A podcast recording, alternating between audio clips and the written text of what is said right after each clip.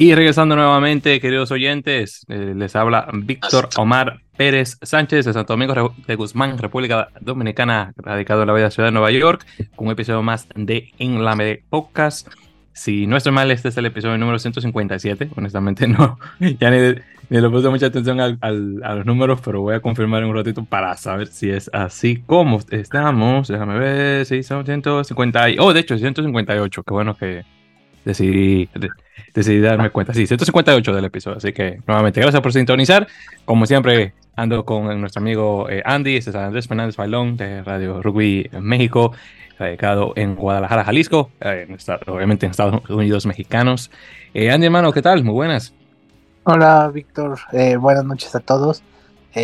muy bien, bien aquí en, le decía Víctor, con frío, frío para nosotros aquí en Guadalajara para la gente que nos oye de otros lados, pues no, pero para mí sí es, sí es algo frío, entonces ya estamos aquí este, en casa tapaditos, calientitos para platicar de rugby, que han pasado varias cosas, no habíamos eh, grabado ni, ni tenido episodios porque no había mucho en este fin de año, pero ya este, pero se ha movido últimamente eh, con noticias, entonces pues ya estamos aquí para platicar un ratito.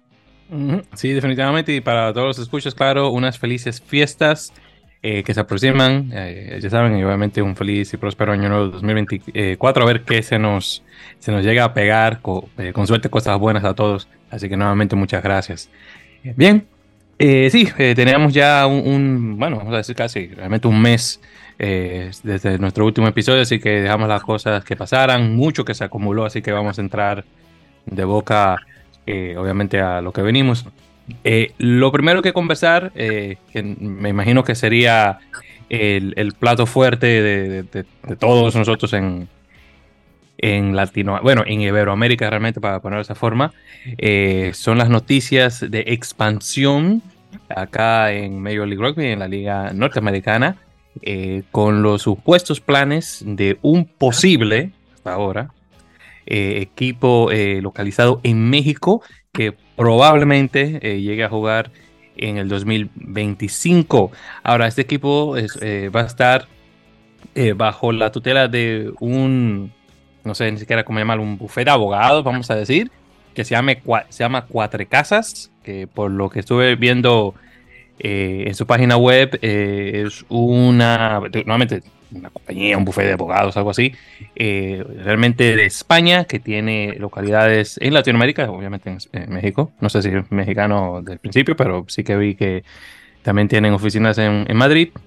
En todo caso, eh, unas personas van a estar a cargo del equipo que va a estar localizado en eh, la ciudad de Monterrey, en el estado de Nuevo León, eso es la parte norte de México, que ahí sí verá que se pone la cosa fría, eh, por lo que he escuchado. Por cierto, para eh, aclarar lo, de, lo del frío que estaba mencionando Andy, actualmente en Guadalajara están a 12 o 13 centígrados, acá en Nueva York estamos pasándolas como por 8, así que obviamente gran de la diferencia, pero sí que sé que en, en Monterrey Sí que en el norte mexicano sí las que pasan unos buenos fríos, por lo que he escuchado. Hasta nieve la ha caído y todo. Así que bien, bien fuerte la cosa por esos lados.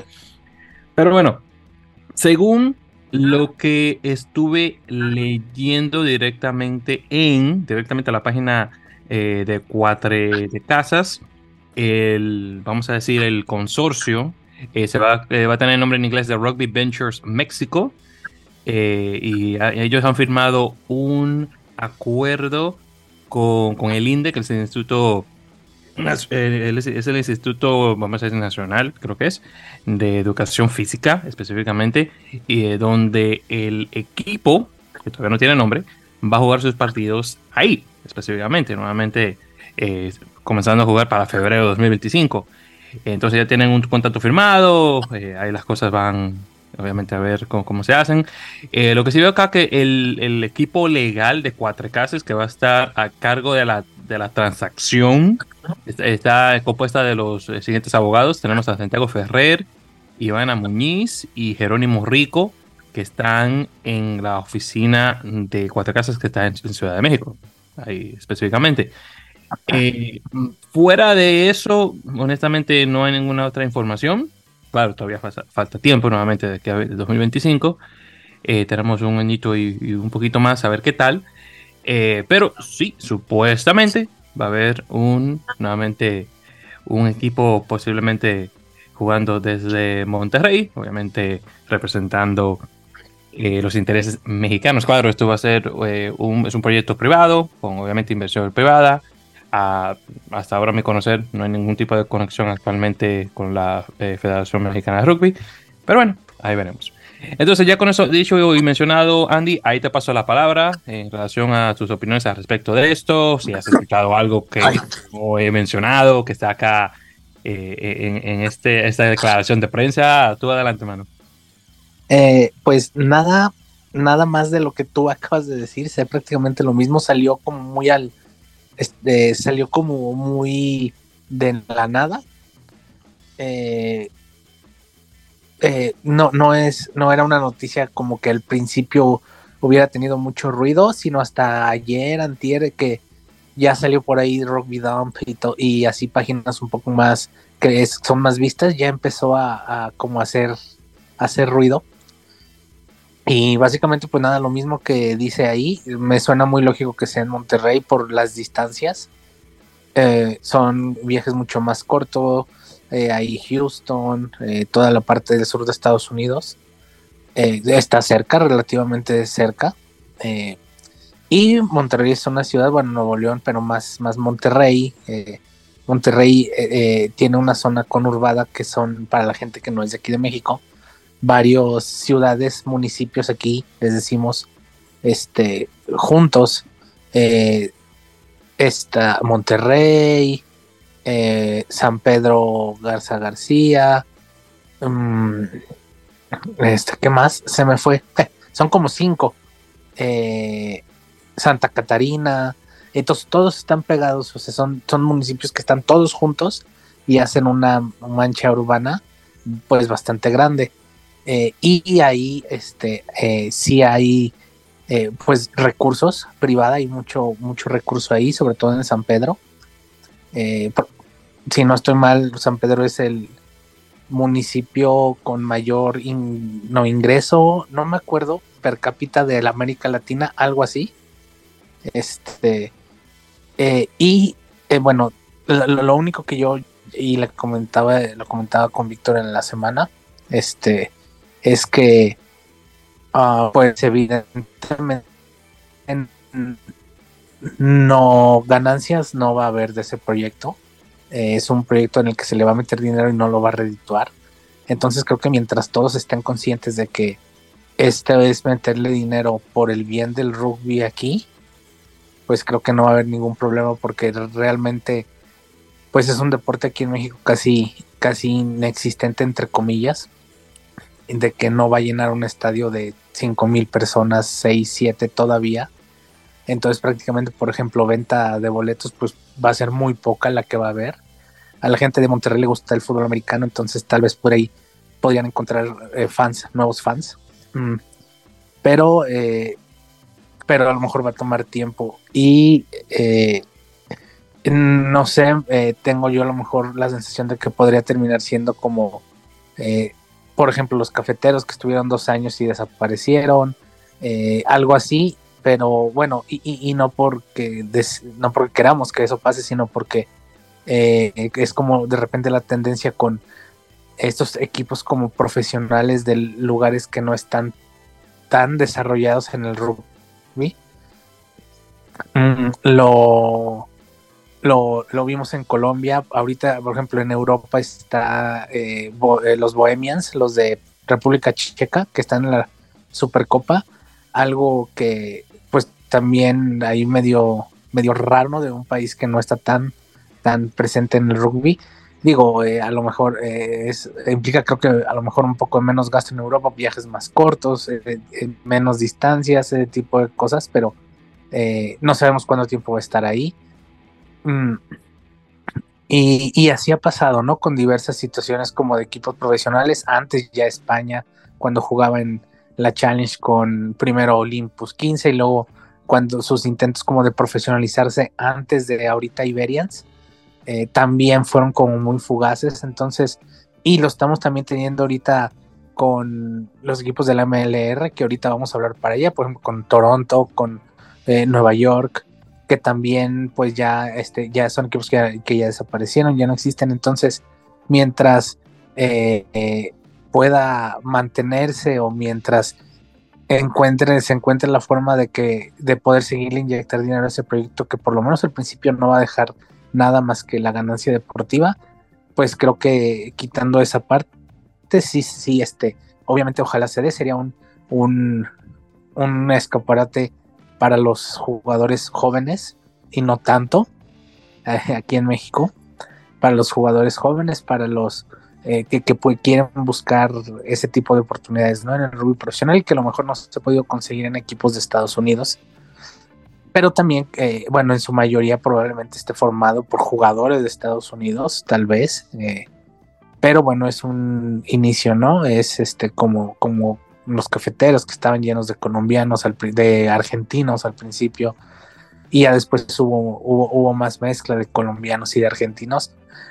Pero es un proyecto que la verdad digo, ojalá, ojalá esté, pero sí, sí, me, sí, sí me resulta un poco extraño porque no es algo muy común que se, que se puedan mantener y porque ya ha habido proyectos similares, no en rugby, pero en otros tipos de deportes que de repente les cuesta mucho trabajo y han terminado por, por, por eh, ya, no, ya no darse, pero también lo encuentro un poco similar a, por ejemplo, los equipos de Monterrey, que, bueno, más específicamente el equipo de Monterrey, eh, de, el Flash de Monterrey, que es un equipo de la liga indoor de fútbol, de la eh, Major League Soccer de Estados Unidos, de la de fútbol de sala, de fútbol rápido, y es un equipo que lleva muchísimos años, como 20, años en la liga. Eh, no es que tenga un entradas de 20 mil personas en la arena, pero tiene una base de fans pues chiquita, pero, pero que ahí está y se han podido mantener. Eh, y, bueno, es un equipo profesional, entonces a lo mejor puede ser algo similar a eso, ojalá sea algo así. Mm, ¿Cómo se mantiene ese equipo? ¿Quién sabe? Supongo que de patrocinios.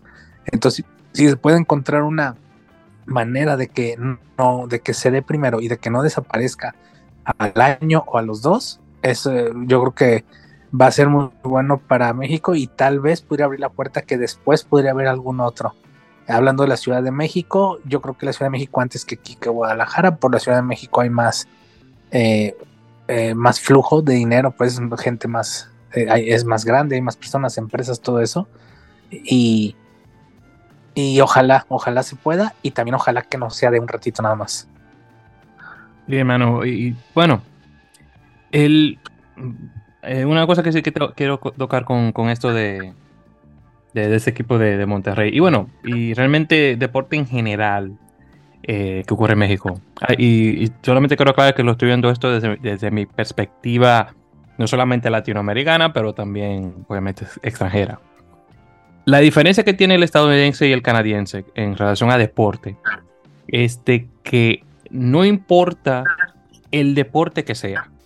Si es atractivo para la vista, ellos probablemente se van a tirar y lo van a ver. Otra cosa también, lo que tiene el estadounidense y el canadiense mayormente, que no lo tiene el mexicano común y corriente, por decirlo así, es poder adquisitivo al mismo nivel. Entonces hago esta mención porque cuando el canadiense o el estadounidense van a, ver, a, un estadio a ver un deporte que no conocen, obviamente van a ir a disfrutar, claro está.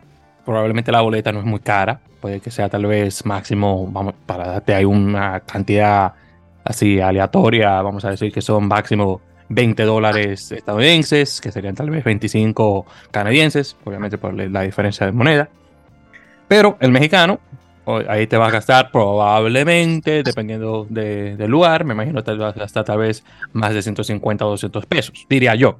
Tú, ahí tú me corriges, claro, Andy, si es que le puse mm, mucho o le puse, menos. No, creo que podría ser tal vez, digo, al inicio. Eh, bueno, es que, o sea, Monterrey es una ciudad, la zona de Monterrey conurbada de Nuevo León, bueno, de Monterrey, perdón. Eh, tiene, sí, o sea, tiene opciones deportivas. De hecho, tiene para hacer, no es una zona tan pequeña, tampoco es como la Ciudad de México, pero no, no es una zona tan pequeña, tan grupo de ciudades. Eh, pero tiene una oferta grande de deportes, tiene dos equipos de fútbol entre eh, Rayados y Tigres, que es lo que domina la ciudad. Que por cierto, eh, eh, y perdón por interrumpir, Tigres con, con América ahora mismo para la final de liguilla. Mañana, sí, mañana, sí, por cierto, mañana, mañana, mañana domingo 17 para ser más específico. que, que, quiero hacer ese pequeño comentario que sí.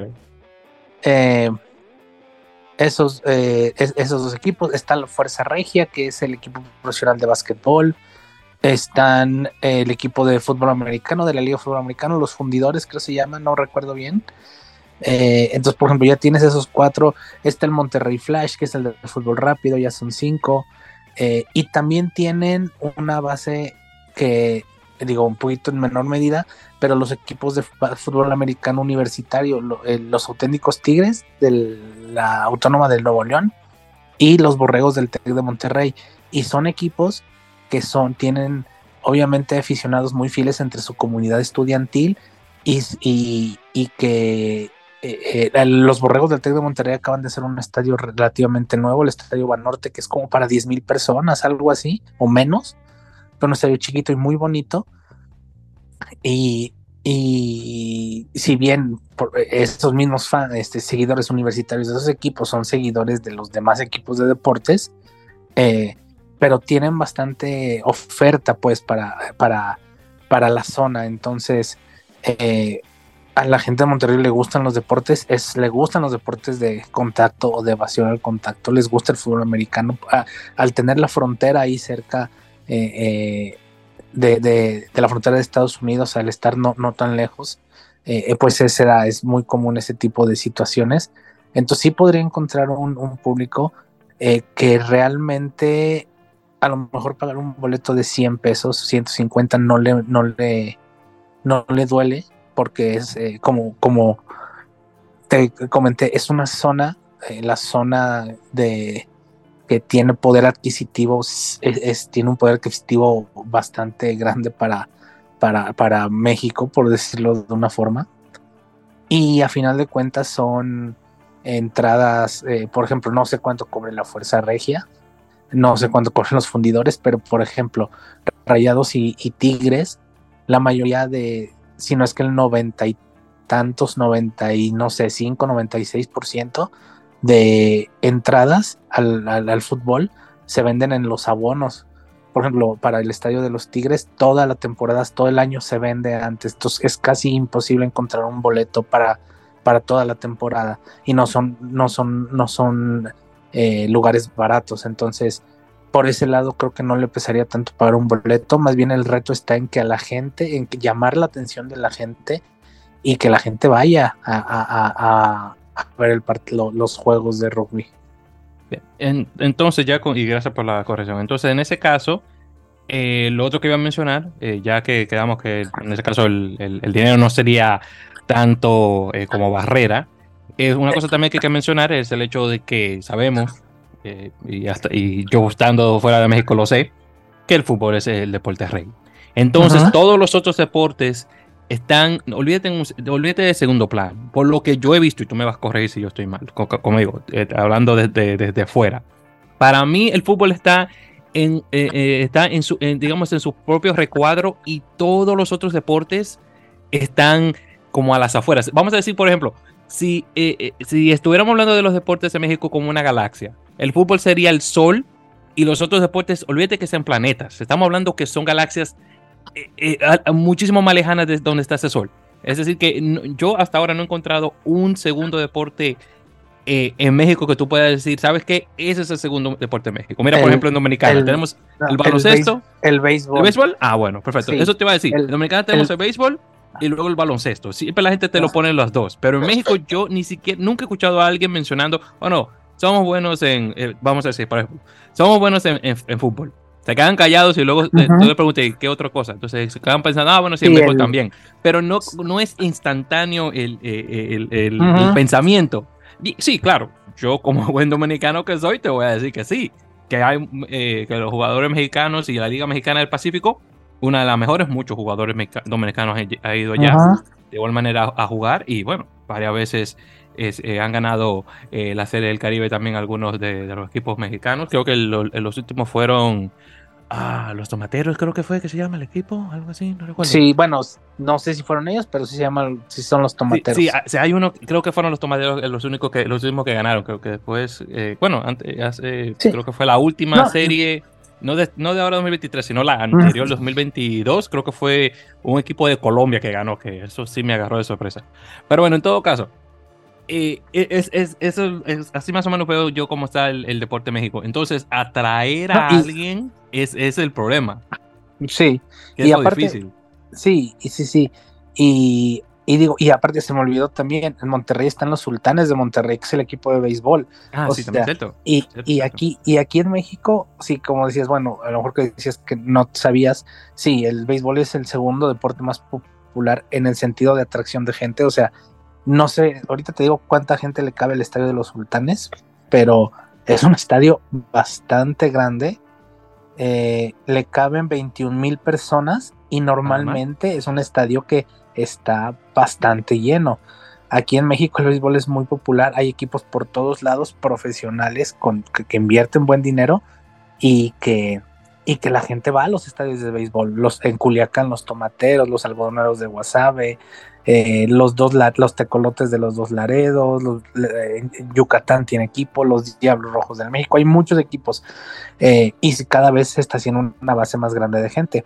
Eh, entonces, como, sí, como, dices, el reto es atraer a esa gente que le gusta otros deportes a que, a que vea un deporte nuevo, relativamente nuevo para ellos, porque si, si, si la idea es que, quedarse con la base de fans que tiene el rugby Monterrey pues, es muy poquita, demasiado pequeño la cantidad de gente. Eh, entonces, ese es el reto, ¿no? Si, si, es que sí lo quieren ver, de atraer a nuevos fans. Mm, eh, los otros deportes, en, los deportes en México que no sean el fútbol y sí el, tal vez el béisbol, fuera de ahí, son deportes como muy, muy, eh, como se les dice, de nicho a las cosas. Son fans poquita base de fans, muy fieles, pero siempre son los mismos. Es muy raro que tengan nuevos fans. Eh, los México tiene una, por ejemplo, México tiene una liga profesional de voleibol, pero es casi, eh, es prácticamente eh, nula la, visibilidad que se le da. O sea, tal vez salvo redes, partidos algunos en la televisión, pero realmente, por ejemplo, yo sé que hay una, pero si me preguntas, no sé quiénes son los equipos, por ejemplo. Eh, y el básquetbol también tiene una buena fanaticada, no tan grande como la del béisbol, pero también tiene una base muy, muy este, fiel. Eh, entonces, mm, sí, el reto es ese, es atraer a gente nueva al deporte a que le guste y a que de a poco no va a ser rápido ni fácil, pero que de a poco la gente vaya interesándose y que le guste. Está claro que eso es lo que está buscando. Y eso que tú acabas de mencionar de deportes de nicho, eso de una vez me, teletransporté a cómo es la cosa acá eh, de igual manera. Eh, bueno, eh, sí, vamos, a decir en Estados Unidos, yo voy a decir de Nueva York, pero realmente en el país. Los, paréntesis. Los Venados de Mazatlán en el 2016 fueron los últimos que ganaron la Serie del Caribe. Los ah, mexicanos. Ah, bueno, entonces sí, el equipo el, el 2023 la ganaron los Tigres del Licey, que tú los debes de conocer. Oh, claro, es mi equipo, hermano. Yo soy liceísta. Y, y en el 2022 fueron los de los, de de Barranquilla, sí que, exactamente, dijiste, sí. Sí, exactamente, que ese, le agarró todo el mundo de sorpresa y que oh, los colombianos ganando un torneo de un torneo de esa magnitud de béisbol, eso es raro, sí, sí, claro. y bueno, Barranquilla, y bueno, porque Barranquilla es realmente la casa del, del, del béisbol colombiano, ahí vino, si mal no recuerdo, eh, Carrentería, que hasta el son de uno de los mejores jugadores eh, de, de béisbol que ha dado Colombia, hasta el digo, hay unos cuantos ahora nuevos, pero él es el que realmente es que más se, conoce. Pero sí, los, los venados de Mazatlán, sí, sí, cierto. Gracias por la, por la corrección. Bien, entonces, vamos a decir que, hipotéticamente hablando, que, que sí, que es verdad, que se va a dar, se ha aprobado todo y, y, sí, que 2025 el equipo va a jugar. Yo sé que este, este tema lo vamos a tocar en su momento, eh, ya cuando, cuando llegue la cosa, si es, que, si es que se llega a dar. Sabemos que la base de rugby de jugadores nativos de México es pequeña. Pero vamos a decir que, hipotéticamente hablando, ¿cuántos tú dirías actualmente que están mayormente en el seleccionado o directamente los equipos de allá eh, directamente de Monterrey, con nuestros amigos allá de, de Cuatíes y de Cumillais, eh, que puedan dar la talla como para estar en ese equipo. Hipotéticamente hablando, claro. Sí, entre, entre, tomando de base los seleccionados, porque creo que es el, los jugadores que más, más alto nivel tienen, sobre, por ejemplo en Sevens. Estoy hablando de, creo yo, alrededor de unos 8, tal vez. Y creo que, o sea, muy específicamente, creo que estoy hablando de, por ejemplo, de Farid, de Farid Samano. Sí, que es un animal. Que, sí, entre su, ah, como no, no, no quiero decir desventaja, pero es que no es, no tiene 20 años, pues, o sea, puede, creo que tiene 30, no sé, 30, 31, y probablemente es el mejor jugador que tenemos en, en México en, el físico y, por, por el tipo de jugador que es, este, pero eh, a lo que voy es, no sé, a lo mejor 15 años más no va a estar jugando, por ejemplo, me refiero, eh, me refiero a eso, pues. Eh, pero él sí, seguramente, él, digo, ojalá, ojalá si se des, ojalá pudiera jugar 15 años más, ¿verdad? Porque es, es este uno de los mejores jugadores que tenemos en México. Y él, él yo creo que es seguro, seguro, bueno, seguro por lo que conocemos de, su rugby, podría ser uno, pero sin ninguna duda. Eh, y de ahí yo creo que ya sería sí más como, como por ejemplo, tal vez Andrés Rodríguez, que fue, pues, estuvo con los Rinos en San Clemente en, la, en, la, en Sudáfrica. Eh, Loredo también, que estuvo ahí. O este eh, Alejandro Pradillo, el bola que, que, que ahorita él está en el equipo de desarrollo de San Diego. Ah, este, San Diego, de San Diego Leyan eh, está ahí, él está ahí donde está, también está, está con este Altair, con Altajona, el colombiano, están los dos ahí.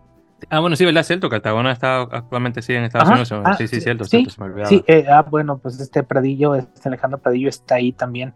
Eh, me imagino que con la Academia de, de, San Diego. Sí, está con la Academia de San Diego, así ah, es. ahorita de los Rinos está con la Academia de San Diego. Este, por ejemplo, pueden ser ellos tres. Estoy hablando de tal vez. Mm, ¿Quién más podría ser? Tal vez alguno de los Falcón, tal vez, no sé. Eh, no sé si probablemente eh, Pato o, Nico, alguno de los dos. Mm, eh, no sé si Pascal, aunque también ya es, ya es alguien de 33 años, creo, y que también, aunque esté en su. físicamente está, está para estar sin ningún problema no sé si este, todavía en dos años que va a ser el, se va a iniciar o un año prácticamente, sigan a lo mejor en actividad, pero él podría, tal vez.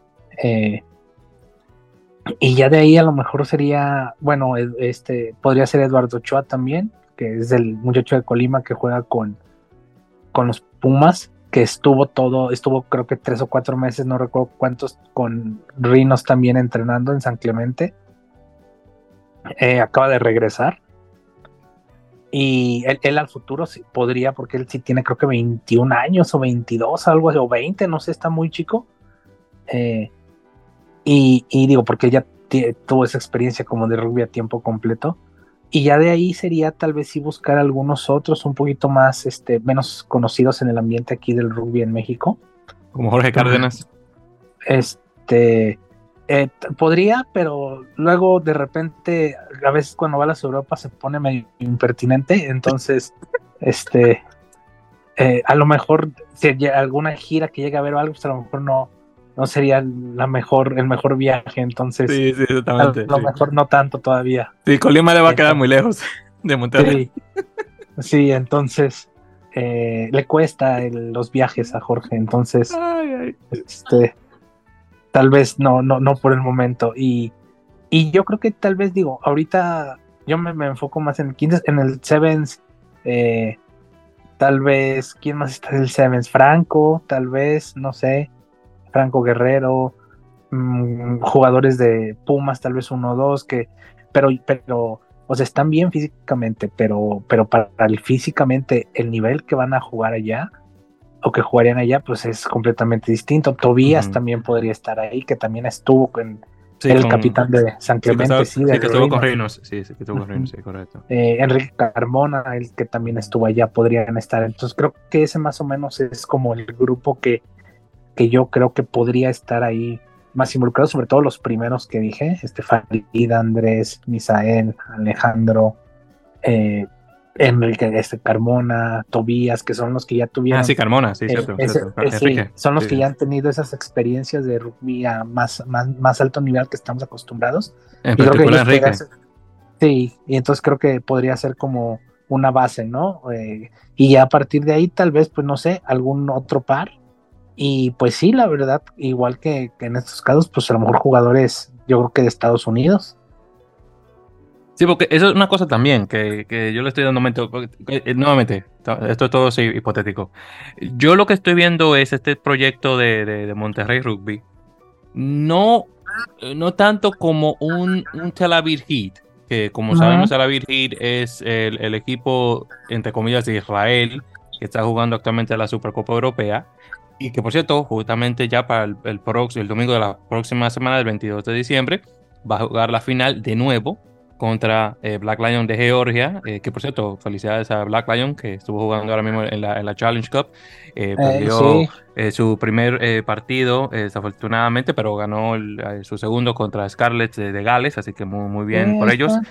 Ahí, están los, ahí están los georgianos, ahí están, ahí van. Sí. Exactamente, que creo que ese partido que, jugaron contra, contra Gloucester deberían realmente haberlo ganado porque están jugando en casa, pero bueno, ya son cosas que, que pasan. Eh, pero bueno, regresando al punto.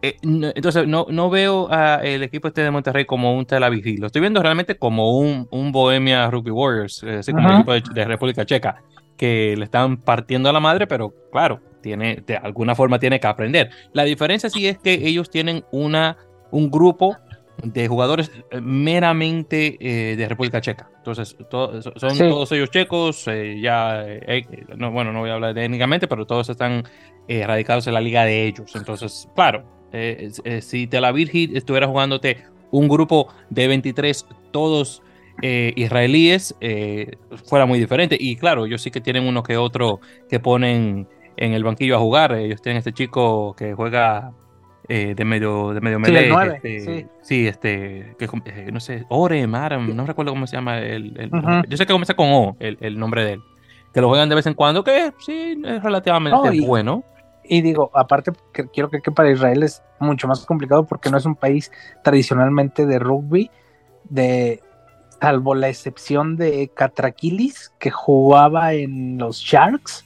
Sí, que es el. Bueno, realmente, bueno, realmente griego sudafricano. realmente. sí, sí, sí. Pero, pero, pero, pero es el. Yo creo que como lo más visible que ha tenido a lo mejor por ahí el rugby. Este de esa zona, digo, no de Israel, pero de Grecia, pues, de ese tipo de países, y que creo que está metido ahí, ¿no? Como asistente o algo así. Yo, sí, yo creo, sí, yo creo que eh, este muchacho sí, él creo que todavía está ahí en, allá en, Tel Aviv, sí, ahora en una posición ya eh, en la que sea la gerencia, por decirlo así. bueno, en el personal, perdón, de entrenamiento, debería decir. Eh, pero sí, ya. Eh, pero él, eh, Dimitri, se llama, se acuerdo, o sea, Dimitri Katakilis. Pero claro, un poquito diferente, nuevamente digo, es sudafricano, de descendencia griega específicamente. Aunque realmente cuando se habla de griegos en, rugby, mayormente son los que juegan en Australia, que juegan rugby league. Pero bueno, ya, son, ya es otro tema aparte. Pero bueno, en todo caso, el, equipo de Monterrey lo veo más que nada como, sí, como un equipo así como de Bohemia Warriors específicamente. Aunque claro, va a tener una base como Tel Aviv pero probablemente no va a tener ese mismo, eh, ese mismo nivel de juego.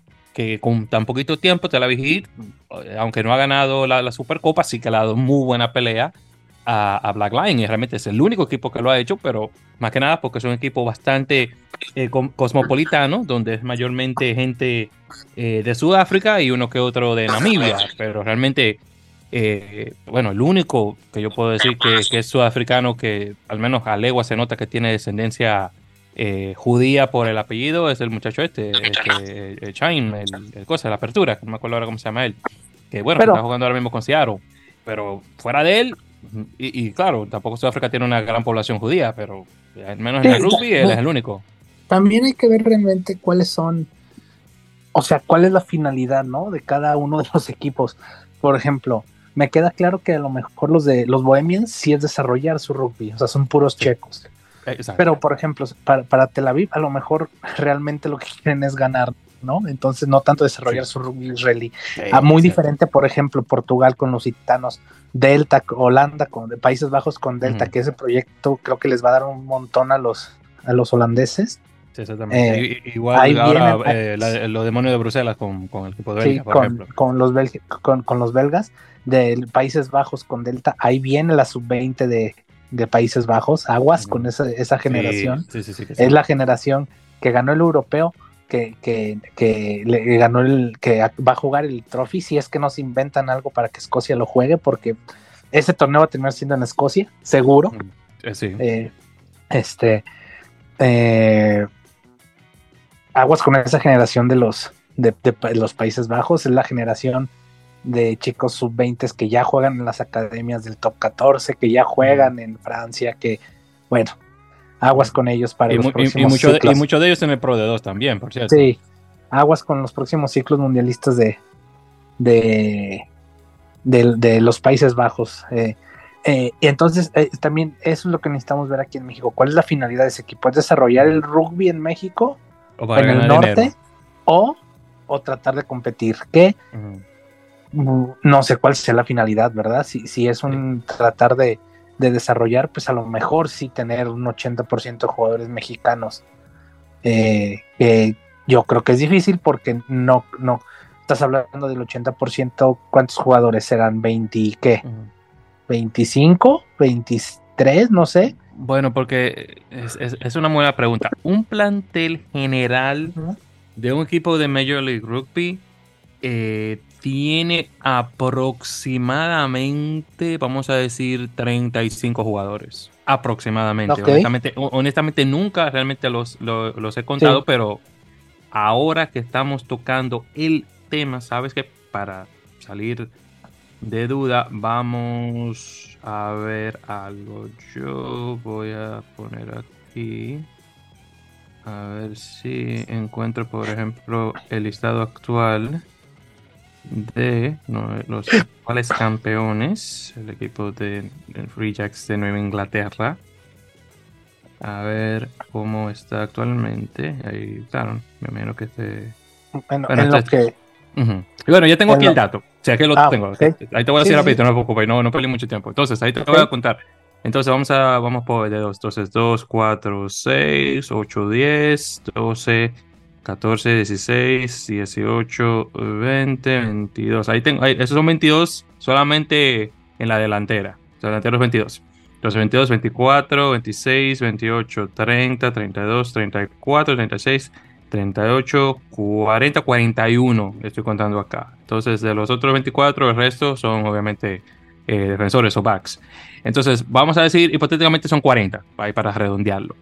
Entonces, la idea con Major League Rugby es que eh, tú puedes tener todos los extranjeros posibles, pero al momento de jugar solamente tienes una cantidad particular que se puede jugar eh, de los 23, creo que los 23 actual. Digo, claro, con cambios, por ejemplo, eh, de que, o mira, tú me das una, un puesto internacional y yo te doy, por ejemplo, mi posición en el próximo tras de jugadores y cositas así. Entonces, eh, con, cambios y cambios, ellos fácilmente pueden tener, nuevamente, hipotéticamente vamos a decir en un 23, vamos a decir que 12 sean eh, extranjeros y el resto eh, son directamente de México o son personas que pueden calificar para jugar para México.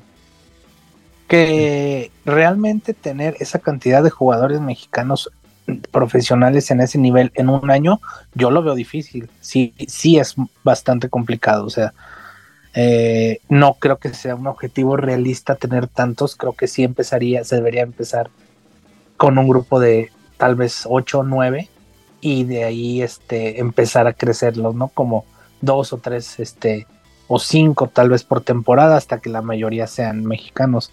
Porque, no porque no se pueda, sino porque creo que en este momento no es, no es este real tal vez tener 20 jugadores mexicanos de, de nivel MLR jugando. Eh, entonces creo que es ir poco a poco. Eh, este, y también saber, bueno, a lo mejor estamos hablando sin saber, si alguien de, de si alguien de cuatro, de cuatro casas o, de Rugby Venture México, México nos está escuchando y quiere platicar el proyecto, escríbanos. No sé quiénes son, salvo los nombres que dijiste y la verdad no he buscado, pero estaría bueno tenerlos para que nos platiquen qué es, qué, de qué va en realidad, de qué va el proyecto para, para, conocer más a fondo. Pero bueno. Eh, eh, eh, si, si, la intención es representar al rugby mexicano, crecer el deporte en el norte nada más, cualquiera de las dos nos funciona, la verdad, como rugby en México, sobre todo en este momento. Eh, y, estaría bueno en un futuro que se mantenga el proyecto y ver la mayoría de jugadores mexicanos en ese equipo y que puedan, eh, al principio va a ser complicado, pero en un futuro de competir ¿no? con los equipos del MLR y, y que pueda ser algo que sea un punto y un parteaguas en el, en el rugby aquí en México, ¿no? Como en su momento hace 10 eh, años, 15 años, lo fue en España tal vez el Olympus 15, ¿no? Que jugaba la Challenge y que, y que pues son esas primeras bases, ¿no? Son como esos eh, primeros pasitos que se van dando para que hoy esté tan desarrollado como está. Sí. Eh, pero bueno, en ese caso, pero ya para darle el punto final a este, este tema, que obviamente mucho quedado de, hablar, yo lo que podría ver es si eh, la gente está de Rugby Venture México eh, es como los demás dueños de, franquicias en la Major League Rugby. Lo que yo me imagino que vamos a ver es que van a poner probablemente eh, por cosas tal vez de idioma, puede que pongan algunos cuantos que otros jugadores argentinos Pueden que los mezclen con jugadores, eh, o chilenos tal vez, posiblemente, sí, claro. Yo, bueno, iba a decir uruguayos, pero claro, o sea, por cosas de población me tiré más por Argentina. Eh, pero vamos a decir argentinos, eh, probablemente los mezclen con alguno, alguno que otro neozelandés o, australiano, tal vez alguien de, Sudáfrica también, y el resto puede que sean de, México directamente. nuevamente, si en un hipotético 23 pueden jugar 12 extranjeros, en ese caso, eh, podemos tener tal vez algún, eh, eh, de lo mejor de, de Rugby 7 o de 15 de México, jugándote de titular y el resto directamente en el, banquillo. Yo me lo imagino que va a ser totalmente mexicano y ya todos los, los jugadores extranjeros que puedan. Yo esto en ese caso lo vería como, por ejemplo, Yacare 15, bueno, en su tiempo Olympia Lions que tú sabes, que como tú recuerdas en, los primeros años de, lo que ahora es Super Rugby Américas, ellos tenían el, 23 repleto de argentinos, eh, tenían a este muchacho Cardona eh, jugándote de centro con, los paraguayos, eh, tal vez era él y dos más, nuevamente en, el, 15 titular, y todos los demás eran paraguayos en, el banquillo. Entonces eso es lo que estoy viendo probablemente, que vaya a pasar con esta hipotética franquicia eh, mexicana si es que por fin llega a darse, cruzando los dedos.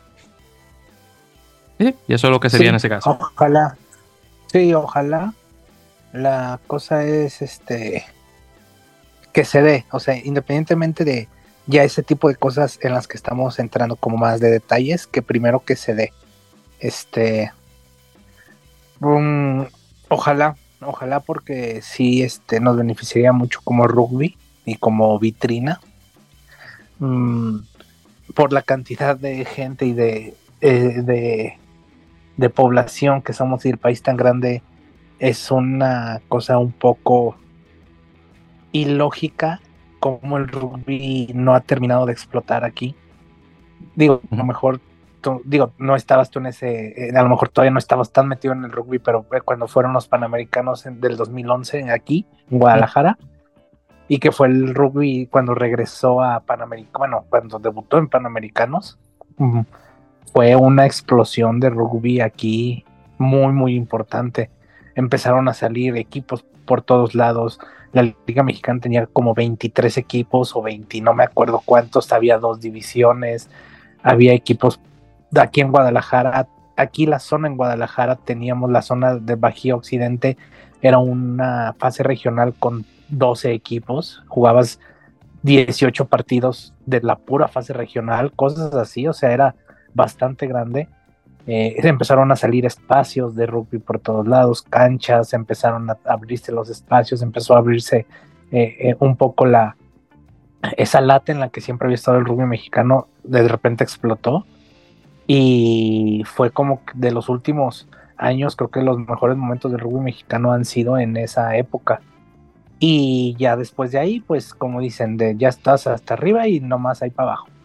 Entonces empezó, eh, ahorita estamos en un momento difícil, pero, pero ojalá pueda ser algo similar a, eso. Eh, digo, está enfocado más en el norte, entonces a lo mejor de este lado eh, lo que seguiría si ese proyecto se da sería buscar tal vez que tuviéramos algo más acá en el centro del país, centro o acá de este lado de, del, lado del Pacífico eh, o el, centro y esas dos zonas, occidente y centro, que son las zonas pues más fuertes ¿no? que hay de, rugby en México. Entonces eh, sería, estaría muy bueno y, y, pues ojalá, ojalá digo, si alguno, como comenté, si alguno de los involucrados nos está escuchando, eh, déjenos platicar con ustedes para ver de qué, de qué va. Nos estaría muy padre poder saber cuál es el plan de eso. Pero sí, Andy, vamos a hacer las, este, vamos a hacer eh, las diligencias, a ver si es que llegamos a dar con alguien de ya de, cuatro casas para que nos converse sobre eh, el proyecto. Así que vamos a estar al tanto en los siguientes meses. Voy a, voy a como decimos en Dominicana, voy a tirarme boronita. voy, a, tirar, voy a tirar, voy a tirar, la voy a tirar ahí, a ver si es que sí, voy a dar con, alguien y bueno, ahí, Sí, conseguiste entrevistas con jugadores de Jaguares. No, o sea, se puede. bueno, con ayuda, pero. sí. bueno, claro, pero. Pero digo. Sí, no, no, sí que, sí, que, con ayuda, pero hay, hay, que, hay, que tirarle, eh, obviamente, eh, porque realmente no fue yo. y, bueno, como cuando tuvimos a, a Santiago como escora, y todo, todo eso, y la gente también, igual manera de, de Jaguares, eso hay que tirarse todo, todo a, a, mi gente argentina, mayormente es nuestro amigo Valentín Díez, eh, y obviamente cuando tuvimos eh, al el chico este que estaba en, Jaguares, eso fue también por parte más que nada de nuestro amigo Juan Feijó, eh, nuevamente del Club Luján, así que muchísimas gracias a, ellos y a la gente ya obviamente de, Bahía Blanca. también en Argentina. Bien, entonces ya con eso y dando, continuando con, con esto, hicimos, bueno, hiciste tú, Andy, la, la mención eh, de, los equipos de, Toronto y, Nueva York, para los que no han escuchado, porque estamos hablando actualmente de expansión de Major League Rugby a México. Eh, también hay que hablar de las malas noticias de que el equipo de Toronto Arrows y de mi querido Rugby New York Ironworkers, desafortunadamente los dos equipos han anunciado que no van a participar en la, temporada 2024. Entonces, para hablar brevemente de esto, eh, porque obviamente tengo muchas opiniones al respecto, eh, como tal vez recuerdan, eh, Toronto desafortunadamente perdió a su dueño, el señor Bill Webb, que podemos decir que es el padre realmente de rugby profesional en la provincia de, Ontario, eh, donde obviamente Toronto siendo su capital. desafortunadamente murió de cáncer. Él era realmente el motor que hacía mover la franquicia. Entonces el dinero que salía era a través de él y, muchísimo antes de que, eh, llegara el, proyecto este de Toronto Arrows, anteriormente con el equipo de Ontario Arrows, que era realmente un equipo eh, que en este caso que representaba toda la provincia eh, nuevamente de Ontario y que tuvo algunos que otros partidos con equipos acá de, Estados Unidos. De hecho, recuerdo un muy buen partido que tuvieron con el equipo de Glendale Raptors en su momento. eso fue una de las primeras semillas de lo que es ahora Major League Rugby y desafortunadamente al señor Webb, eh, morir y no poder encontrar a alguien que tomara la batuta en relación a dinero, ese proyecto desafortunadamente se ha caído. Eh, no he escuchado nada eh, fuera del campo canadiense de lo que podría ocurrir, pero por el momento lo que se refiere a rugby internacional en... perdón, rugby internacional, perdón, rugby de clubes en Major League Rugby saliendo de la provincia de Ontario, por el momento eh, no hay nada.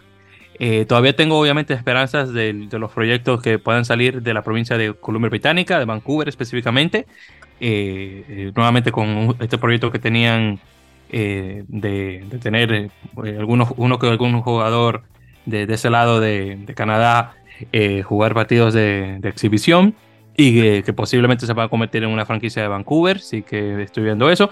Ah, también, por cierto, por parte de las provincias del Atlántico eh, de, Canadá, es decir, estamos hablando eh, de, Nueva Escocia, este, la isla del Príncipe Eduardo, eh, ver si me acuerdo, eh, Nueva Brunswick, eh, Terra Nueva y Labrador, y esa, esa parte realmente, y creo que tal vez parte de Quebec hasta cierto punto.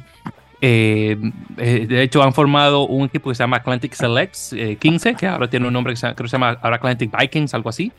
que justamente tuvo una, una rueda de prensa, por decirlo así, por Facebook esta semana, eh, de, igual manera, tal vez tener eh, partidos de exhibición eh, igual que con el equipo este de Vancouver. Así que si esos proyectos se dan, puede que, cruzando los dedos, tengamos rugby profesional desde Canadá saliendo de esos dos lugares ya pronto. nuevamente, cruzando los dedos, ojalá que pueda darse bien. No sé cómo estarán en relación a, dinero, cómo estarán esos grupos. Espero que estén bien.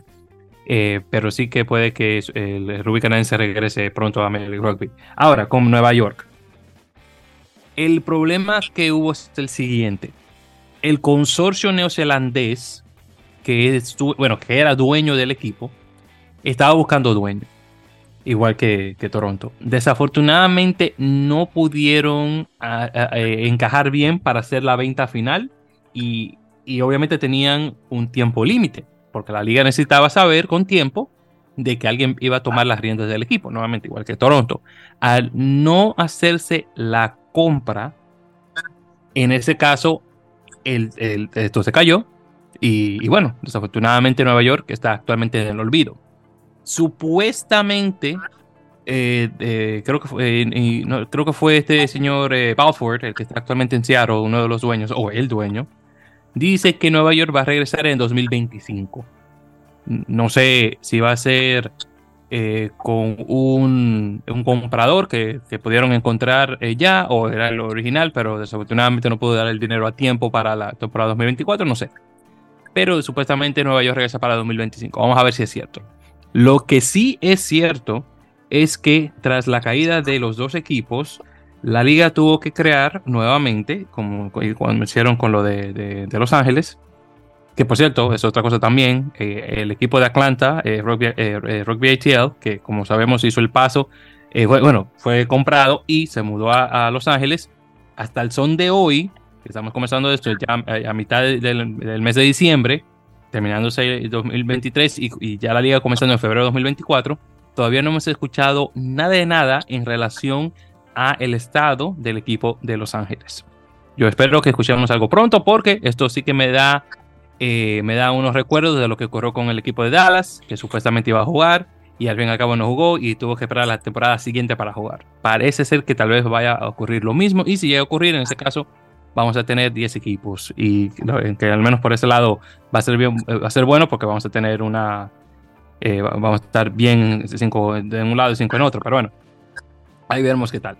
Pero en todo caso, sí que hubo eh, nuevamente el, este, este draft, o bueno, lo que se llama en inglés un dispersal draft, eh, que es en este caso eh, un drafteo que se hace para los jugadores que se quedaron en el limbo. Entonces, de un total de 65 jugadores, 30 fueron seleccionados. De esos 30, 20 salieron de Nueva York y 10 de Toronto. Es decir, que los otros 35 vinieron de otros equipos también, en este caso. Eh, ahora, de lo que estoy viendo aquí, y, para hacer más o menos, eh, eh, dejarle saber lo que hay, entonces esto fue por, por, por ronda, ronda 1, ronda 2, etc. Entonces, de, de, por lo que estoy viendo acá, en, la primera ronda, de Toronto salieron Tyler Wong, que es el, el hooker, que llegó, en, llegó a, a, Miami. Y por cierto, ellos hacen conversación, el equipo lo selecciona, pero al fin y al cabo, los contratos no son garantizados, así que es otra cosa también. Pero bueno, eh, entonces Tyler Wong, el, el jugador de, Toronto, va a Miami. Rich, eh, eh, Mitch Richardson, perdón, el centro de Toronto, va con Dallas. Mason Flesh, el que es un segunda tercera línea de Toronto, va ahora con Chicago. Tyler Rowland, que es un, un hooker, bueno, un hooker, es un pilar, va con, con Los Ángeles. Airfido, que, que estaba jugando no hace mucho ahora con, eh, con Samoa, que estaba con Nueva York, ese va con, con Ola Gol. Osberger, que técnicamente estaba con San Diego, había firmado con Nueva York y eh, como Nueva York no va a jugar, va ahora también con, junto con Airfido a jugar con Nola. Eh, a ver, Connor Buckley, que estaba con Nueva York, va ahora con Old Glory. Chance eh, como le dicen, que estaba con Nueva York, va ahora con Seattle. Charlie Hewitt, que estaba con Nueva York, va ahora con San Diego. Y el chico que salió de, la academia, bueno, no de la academia, de Colorado Exos, eh, eh, Caleb eh, Geiger, el, pilar, que estaba con Nueva York, muy bueno, para ser un jugador que ni siquiera tiene dos años jugando, va ahora con New England Free Jacks. Y esa fue la primera ronda.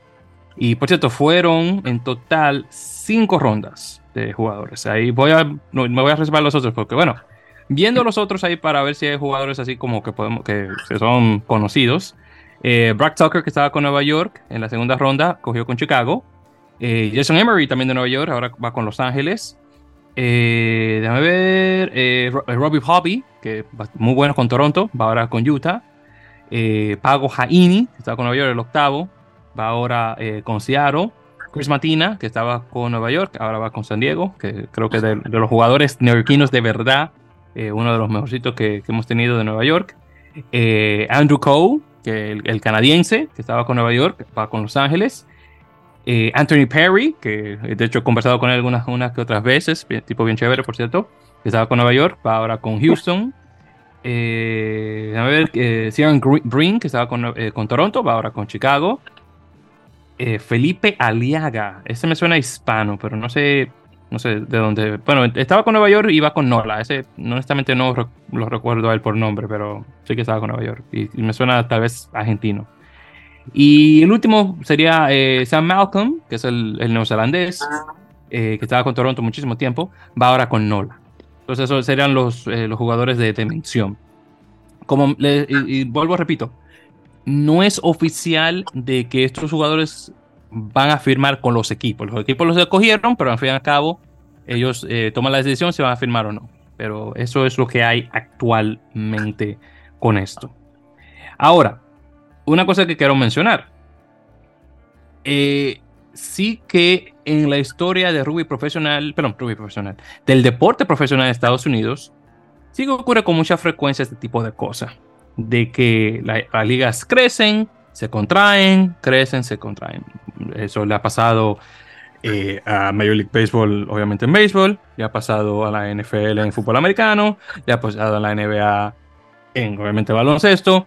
Eh, eh, el, caso que sí que ha estado muchísimas veces a, la NHL en, hockey sobre hielo. El caso es que menciono estas cuatro ligas porque, como saben, estas son las cuatro ligas mayores de Estados Unidos y, y bueno, en quinto lugar va hay que mencionar, claro, la MLS en, fútbol soccer. Y sí que sabemos que esa, esa, liga sí que se ha contraído y, ahí, mira, está actualmente en un estado de boom, que ya pronto va a tener 30 equipos. Una liga que en 1996, cuando llegó, no se le daba mucho, mucho interés. Y bueno, podemos ver que las cosas han cambiado bastante. E, el caso es que mm, tengo que admitir que como con, con esa historia y como fanático de rugby que soy, yo sabía que en algún momento este, este, tipo de cosas iba a pasarle a Major League Rugby. obviamente no pasó, no hace mucho, obviamente con lo que pasó con, eh, con Austin y con Los Ángeles. Eh, así que este tipo de cosas pasan. Claro está. Hay que ver que el dinero va a estar ahí. Obviamente para que eh, estos equipos puedan continuar. Desafortunadamente el dinero con Toronto no llegó con Nueva York eh, tampoco. Bueno, estaba buscando un comprador, pero en caso, el, el, caso es que este tipo de cosas pasan. Yo todavía le voy a dar, obviamente, el beneficio de la duda a la liga, de que las cosas eh, se van a mantener bien y no es que la liga va a caer, y mucho menos, porque hay mucha gente que viene con ese tipo de mentalidad. Eh, como, como el personaje este de, la película ese de Chicken Little que dice que, que, se, que se está cayendo el cielo, no, para nada. Eh, yo me mantengo, no, lo digo con, y lo digo con toda sinceridad. Entonces yo todavía me mantengo con mucha esperanza. Y no lo digo por ti, antes lo digo en general, porque muchas personas que me están... Me, bueno, esta semana pasada me han tirado tantos mensajes para, para hablarme de eso. No me han tirado mensajes para saber cómo estoy, ni cómo, cómo he estado después de que regresamos del, viaje de allá en Europa. No. Después de que pasó eso, comenzaron a decirme, oye, escuché en Nueva York. Entonces, cuando las cosas malas eh, pasan, ahí le tiran a Víctor un mensaje. Pero ah, cuando Víctor está en buenas o la cosa está buena, no le tira a nadie. Es increíble. Eh, bueno, ustedes saben quiénes son los que me tiraron. El caso es que me mantengo eh, con esperanzas de que las cosas eh, se van a mantener ahí más o menos, que obviamente Nueva York, pues, si supuestamente va a regresar para 2025, pueda regresar, que obviamente Toronto o algunas presencias canadienses puedan regresar a la liga y que obviamente el, el, el, proyecto ya Monterrey se pueda dar, porque entonces en ese caso realmente tendríamos, a mi conocer por primera vez, una liga meramente norteamericana, literal, de, de los tres países continentales de Norteamérica, que sería buenísimo de ver. Pero bueno, ahí veremos. Entonces, Andy, ahí te paso la palabra, hermano. ¿Cómo tú has visto esta cosa? Pues obviamente no está, como decimos en México, no está padre. Este, no, no es agradable. No está padre, no, está chido, no está curada. Ahí te lo tiras de las tres formas. Sobre todo porque era una. Bueno, no era, es una liga en pleno crecimiento y mientras más equipos y más sólidas pues va a ser más atractiva para todos. Como bien dices, eh, por ejemplo, en Nueva York, sí, el fallecimiento de, su, su dueño, pues sí les afectó eh, bastante, ¿no? Les que pues sí, perdieron su, su ingreso, su caja de, de, ingreso para, para mantenerse, eh, qué lástima. Y y el equipo de Toronto que de alguna manera refleja un poquito el rugby canadiense en este momento que está en un bache muy muy muy grande. Eh, ya lo pasó con el equipo de Las Vegas. Ese equipo de Las Vegas, no, no, Los Ángeles, ¿no? Los Guiltinis, que eh, era también medio, ahí un poquito medio, entre comillas, por decirlo así, medio un espejismo. Eh, Margito, eh, Ashley Cooper, todos esos jugadores, este, de eh, australianos de, renombre que de repente una temporada aparecieron ahí, ganaron el campeonato y de repente el equipo ya después desapareció. Eh, no, no está, no está, no, no está chido. Entonces, es difícil eh, para los equipos mantenerse, como bien dijimos, pero creo que si algo saben hacer bien los estadounidenses es, ¿cómo se llama? Saber que al principio no van a ganar, pero que en el futuro sí pueden obtener, eh, pueden obtener ganancias de eso. Es como yo te lo comentaba la, eh, alguna vez lo comentamos, no sé si antes de que empezara el MLR, no me acuerdo, o la primera temporada, que como la MLS, ¿no? Cuando empezaba en sus inicios en el 96, la, la liga de fútbol, la Major League Soccer, tal vez no tenía ingresos, no la veía mucha gente, no era el gran deporte todavía, pero ellos sabían que teniendo y siendo constantes, en el futuro iban a haber ganancias y, vemos lo que es la Major League Soccer ahorita. Entonces creo que los equipos, las franquicias, ese tipo de modelo de franquicias, creo que lo entienden mucho, que los primeros años es meterle y meterle para hacerla famosa y que crezca.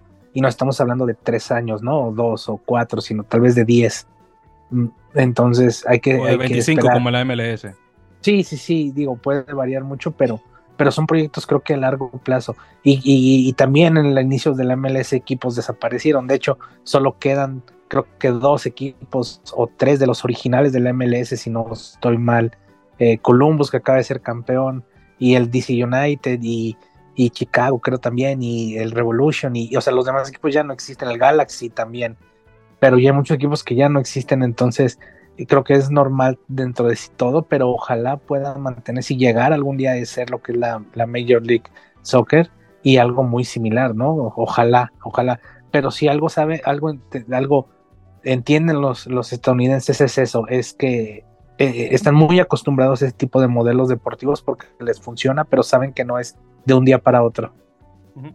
Y, y nota que siempre, no solamente ellos, bueno, los canadienses también, pero el problema de Estados bueno, no el problema no, lo que tiene Estados Unidos es que al ellos compartir una cultura eh, con, con, Canadá, tú sabes que siempre se traen a los canadienses. Y como todas las, todas las ciudades grandes de Canadá están cerca de la frontera, obviamente siempre ves un equipo de Toronto en una liga este, de Estados Unidos. Entonces siempre hay una representación canadiense. Entonces es como Estados Unidos chiquito, por decirlo así, Canadá. Pero nuevamente le, le, le, le, cae a ellos como anillo al dedo que ese tipo de cosas ocurra. Mira, por ejemplo, en en hockey sobre hielo, que si tú ves la liga, eso está repleta de gente solamente de Canadá. Esa es la única liga donde tú puedes decir que es mayormente equipos en Estados Unidos, pero la mayor parte de los jugadores son de Canadá. Ese es el único deporte que puede decir eso. Lo demás Cada vez tienes uno que otro, pero nada más. Pero sí, pero siempre viene eh, Canadá eh, junto con este tipo de, cosas y, definitivamente Major League Soccer. Ahí ves, puedes ver el, equipo de Toronto, obviamente, ves a, Montreal, ves a, Cosa Vancouver, pero eso realmente son los únicos, las únicas tres ciudades que ves, pero fuera de ahí realmente eh, no hay nada más. Rugby puede que sea el, único otro deporte donde tal vez posiblemente lleguemos a ver eh, digo, si eh, lo, que está ocurriendo ahí en, la parte del Atlántico canadiense se llega a dar, sería ya eh, la primera vez que un equipo de esa parte de Canadá entra en una liga profesional con Estados Unidos, que sería buenísimo de ver, pero bueno, eso está por verse.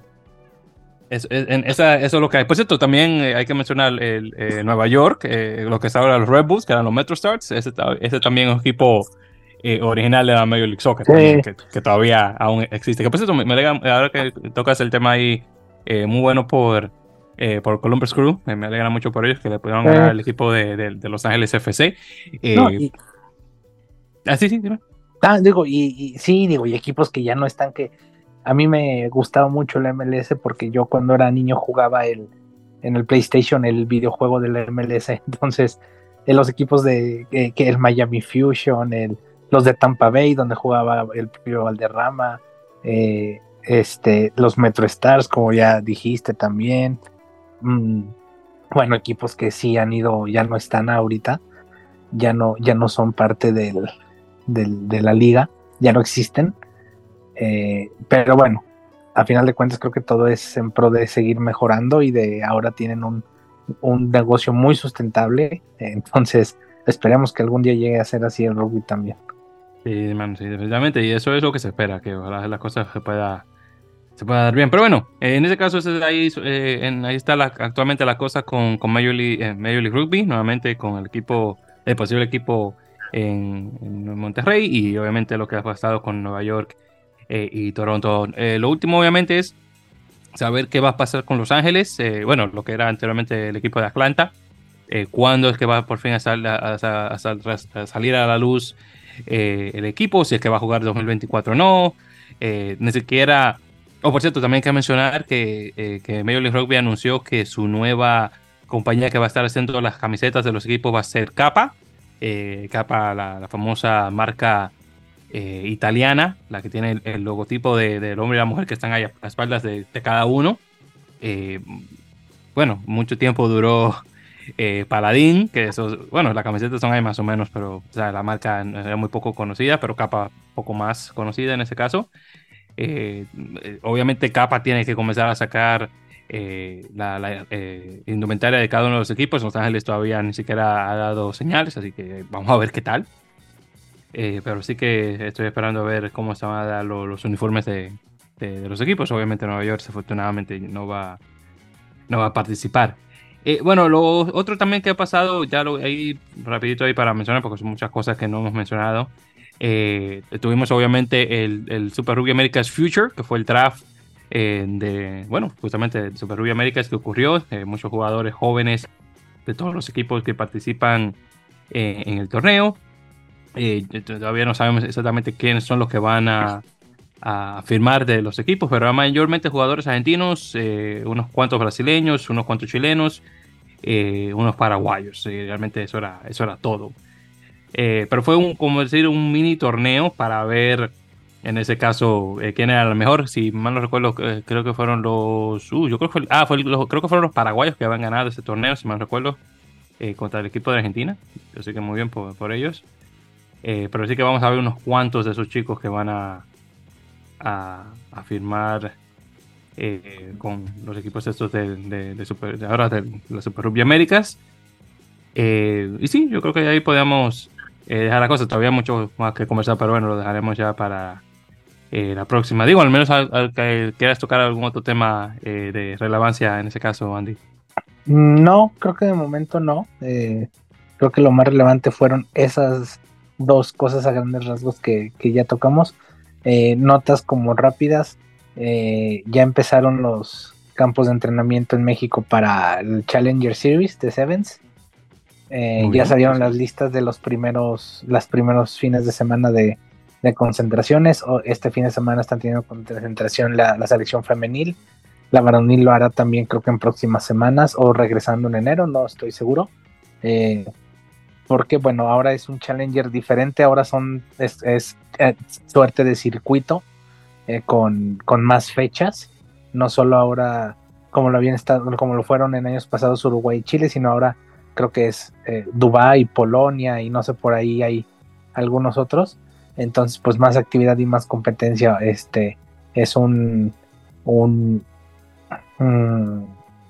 es un reto fuerte, es un reto importante, entonces eh, ojalá se pueda, se pueda hacer un buen papel, como las chicas el año pasado, que, que ganaron dos partidos y que eh, esa una participación fue muy buena, fue histórica, ojalá se pueda repetir algo similar eh, el próximo año. Y ojalá se pueda estar, mantenerse ahí, no ser ser habitual en esos torneos para seguir teniendo esa competencia. sí, ah, de hecho, ahora que tocas ese, ese tema, sí había leído eh, el hecho de que, sí que se va a expandir la, Challenger Series, eh, específicamente ya eh, comenzando ya para el próximo, próximo año. de, hecho, debo ver si llego a encontrar acá la noticia al respecto para, para tocarla antes de despedirnos. Eh, que también, por cierto, había, mencionado que el, la, la sede, bueno, igual que ocurrió ahora en, en 2000, 2020, vamos a decir, 2020-2019, eh, que la sede donde se va a jugar el, el, la repesca o el repechaje para los, Olímpicos ahora de París 2024 va a ser de nuevo en Mónaco. Esto también se había mencionado. Eh, obviamente tenemos las chicas mexicanas y los chicos mexicanos también. Eh, junto ahí con los, eh, los chilenos, eh, tenemos ahí también a los españoles, tenemos a las paraguayas jugando ahí, las argentinas.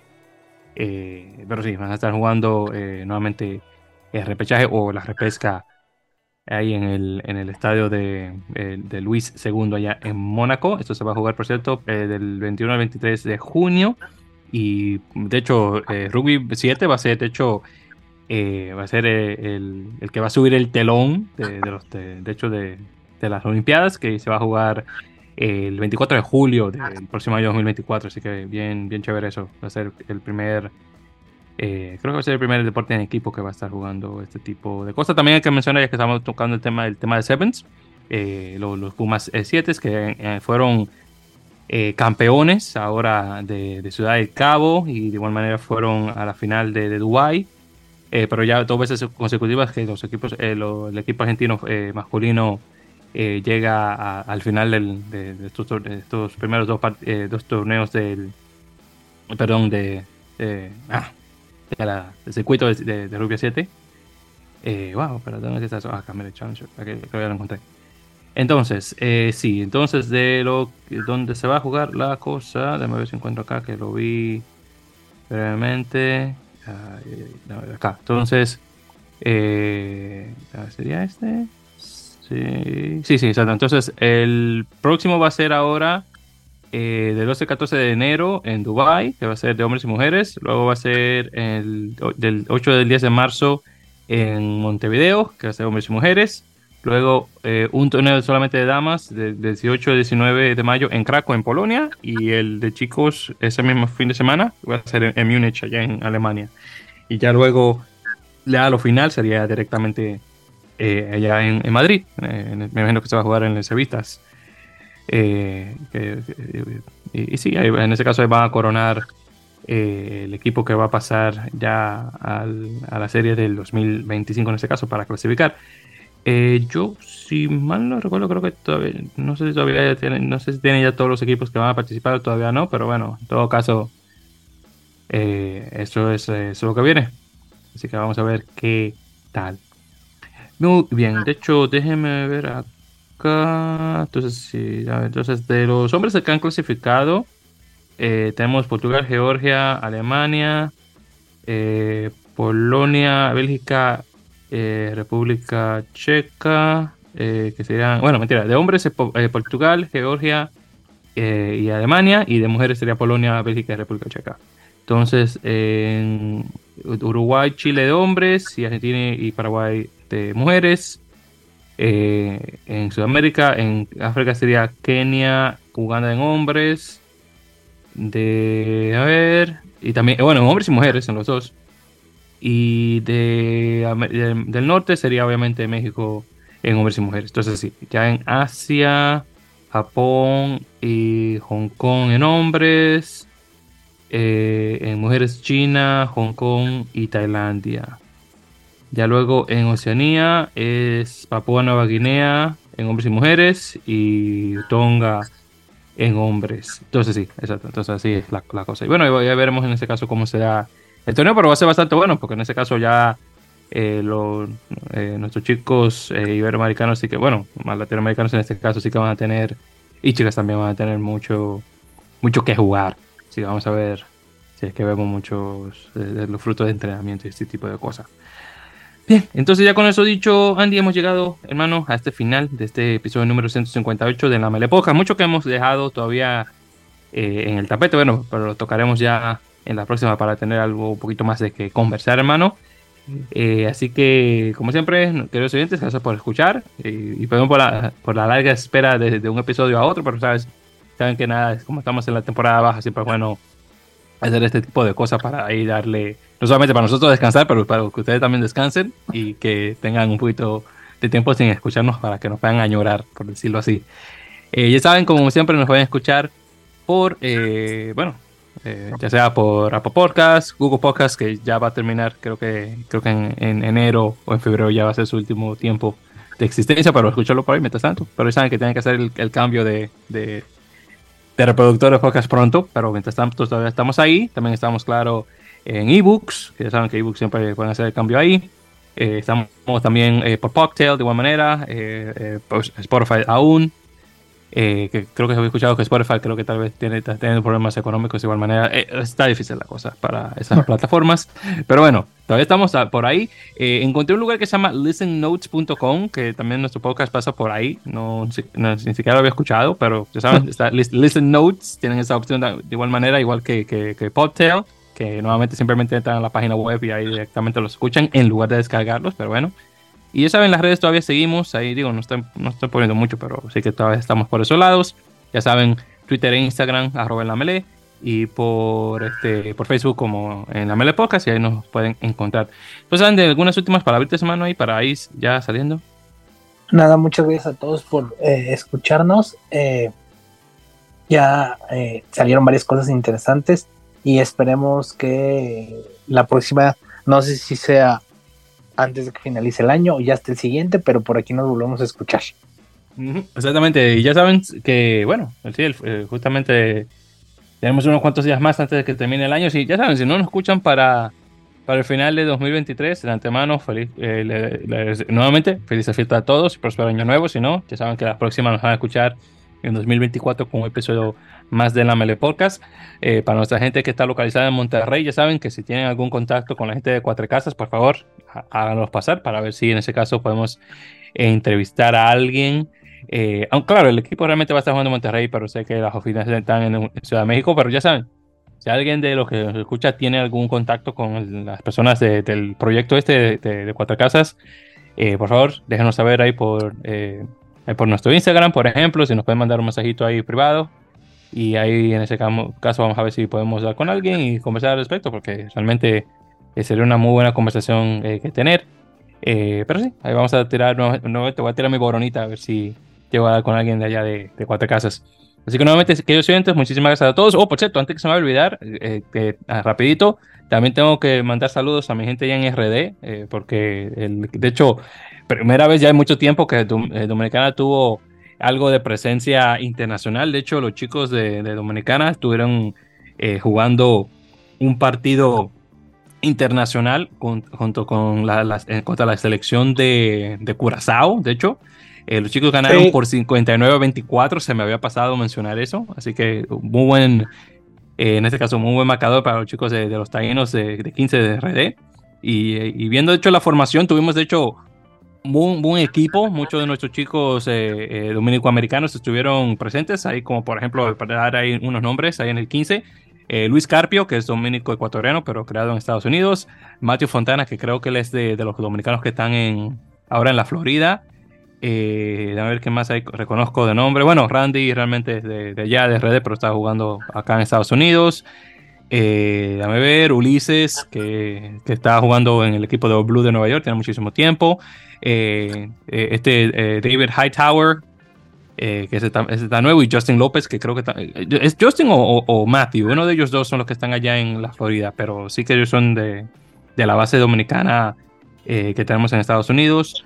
viendo los demás, ahí en de sustitutos no los reconozco ninguno realmente. Bueno, a Ebenezer, pero ese es de, netamente dominicano. Eh, pero sí, nuevamente, muchas felicidades a los chicos de Dominicana. Que nos, casi, qué bueno que me acordé ya finalizando el episodio. Me, acuerdo.